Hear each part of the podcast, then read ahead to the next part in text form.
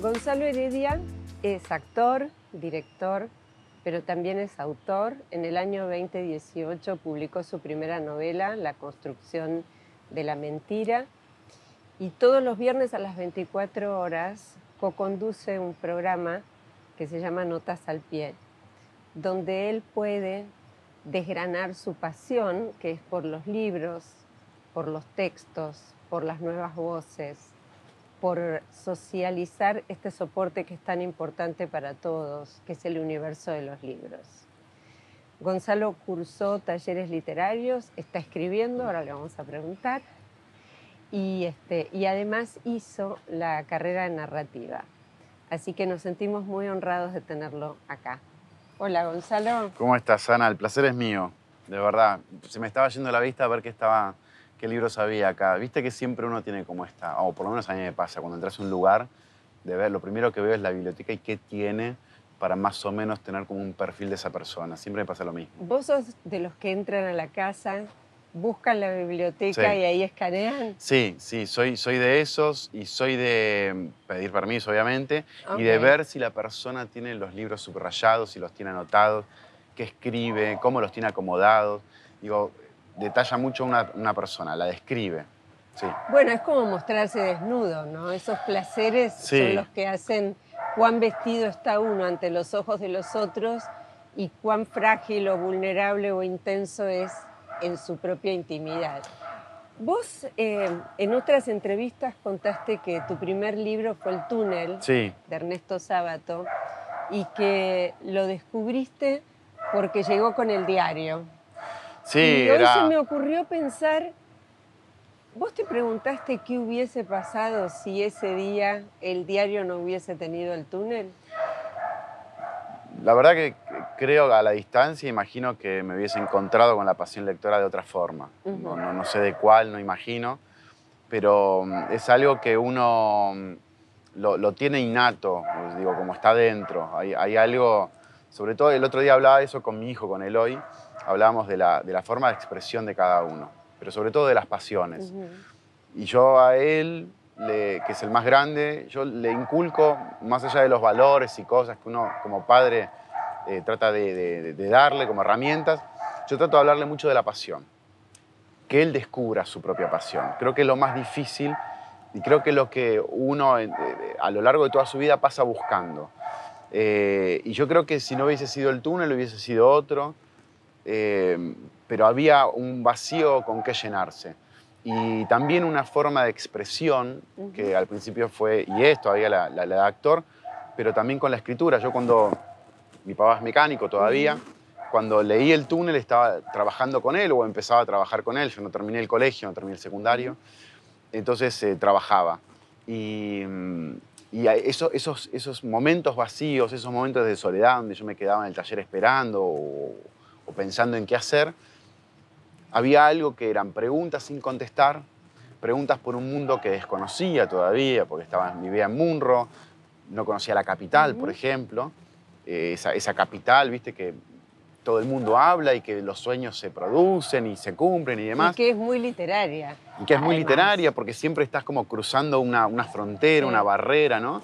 Eh, entonces, em, a partir de eso empecé como a construir un mundo propio, un mundo interior.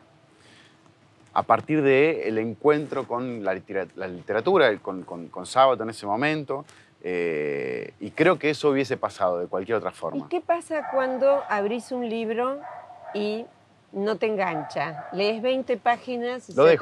Lo dejas. Sin ninguna culpa. No, sin ninguna culpa. Lo dejo sin ninguna culpa. Formo parte de la tribu de los culposos que se ¿Ah, leen las 500 páginas y es algo que tengo que aprender a dejar. No, yo lo dejo. Lo dejo porque sé que en otro momento me puedo volver a encontrar. Me ha pasado con la, novela luminosa de Mario Lebrero a la, cuarta o al quinto intento recién fue darme cuenta de si este libro fue escrito para mí. ¿Y el Ulises lo abordaste? No, eh, dos veces.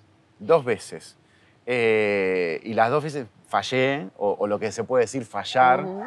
Sí me acuerdo de, grandes escenas de, de, Ulises cuando eh, eh, hay, hay, una especie como de cámara en mano por toda esa Irlanda, en donde me di cuenta que Joyce había construido lo que es la cámara en mano cinematográfica, o la escena donde van al cementerio, todo ese trayecto en, las carrozas, todo eso me, me, lo acuerdo perfecto porque son escenas que te impactan, que te convocan y que se quedan con vos.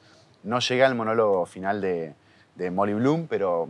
¿Tenés rutinas para escribir y para leer? Sí, sobre todo para escribir.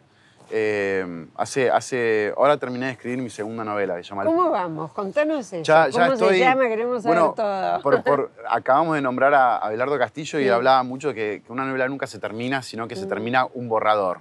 Entonces, que trates de escribir el mejor borrador de tu vida.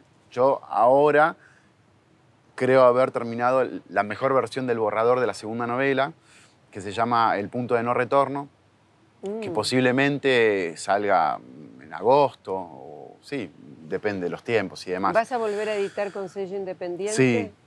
Eso es algo muy lindo que hiciste con tu primera novela, que es visibilizar la gran tarea que están haciendo los actores y las actrices de lo independiente, alguien que puede traccionar miradas hacia ahí. Bueno, los, catálogos de las editoriales independientes a, mí me gustan mucho. Digo, mm. como soy, consumo mucho, eh, con, el programa también con Notas al Pie tratamos de darle mucha difusión a, las escritoras y a los escritores independientes.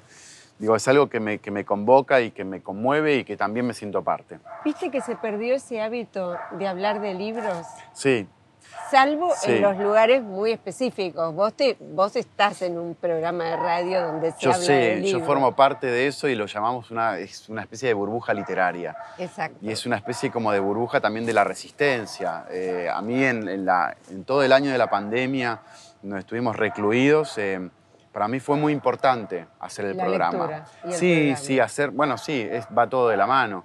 Eh, al hacer el programa teníamos la obligación, entre comillas, de leer eh, el libro del autor o de la autora.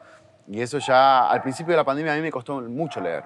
Me costó mucho volver a entrar en la ficción, porque estábamos viviendo una ficción, entonces tenía que alimentarme. Pero la novela la redondeaste en pandemia. La novela seguí con la misma disciplina. Yo empecé a escribirla en el, el 12 de diciembre del 2019, ¿no? Entonces todo el año, el 2020, viví la disciplina escritora. Hoy viniste con libros. son los libros que leo. Son los ¿Pero libros qué que estás leyendo? Tengo mi libreta que siempre la llevo a todos lados, que, en donde apunto cosas y demás. Ahora estoy leyendo los cuadernos de Andrés Ditela. Ah, qué bueno. Que, va a venir, eh, va a estar en Notas al Pie próximamente. O sea que esta es tu tarea para el hogar. Es mi tarea para el hogar, pero es un, es un libro que quería leer. Digo, a mí los, los cuadernos, eh, los cuadernos de notas, eh, los diarios, eh, me gustan mucho y, la verdad que disfruto mucho de leerlo. Y después, obviamente que empecé eh, la trilogía de los diarios de Emilio Renzi y de Ricardo Piglia. Fabuloso. Sí, eh, que como bueno, ya hace, hace tiempo salió el, tercer tomo. Me gusta tenerlo como una especie como de, libro de consulta, ¿viste? Al, ser un diario podés, no, no tenés que estar tan atento a una a, una historia y demás, entonces puedes estirar un poco la, agonía. Gonzalo, hablaría todo el día con vos, pero te voy a proponer algo que es muy difícil. Suponete que ¿Me vas a hacer elegir? No. ¿Me vas a elegir? No, elegir no. ¿La isla y eso no? No, ah, jamás. pero suponete que tenemos que armar un maletín no sé. Y queremos, pero queremos un par de textos o un par de autores. ¿Cuáles van en tu maletín? Bueno, me llevo el libro electrónico primero, porque hay 3.000 libros ahí. y, desde que entendí eso, lo llevo a todos lados. Y después papel. Yo soy muy de papel. Digo, yo soy fanático del papel porque escribo, marco, doblo. ¿Tenés alguna, alguna edición original, un incunal? Tengo una de Fray Mocho. Sí, ah, esas que son enormes así. Tengo una, tengo algunas como algunas joyitas así. Eh, eh, guardadas, ediciones especiales y demás. Eh, y si tengo que meter una maleta, bueno, iría un poco, bueno, por Saer, por, por esto que hablábamos hace un rato, iría también por Kafka, que es un, es un escritor que para mí detalla mucho al, ser humano, sobre todo en la, en la miseria, ¿no? me gusta mucho Henry James, es un escritor que, que sus cuentos, sus relatos, sus novelas, su cabeza, y la psicología, cómo la construye, me, me apasiona. Eh, hace un rato hablábamos de Penélope Mortimer, es una escritora que me gusta mucho, Pizarnik también.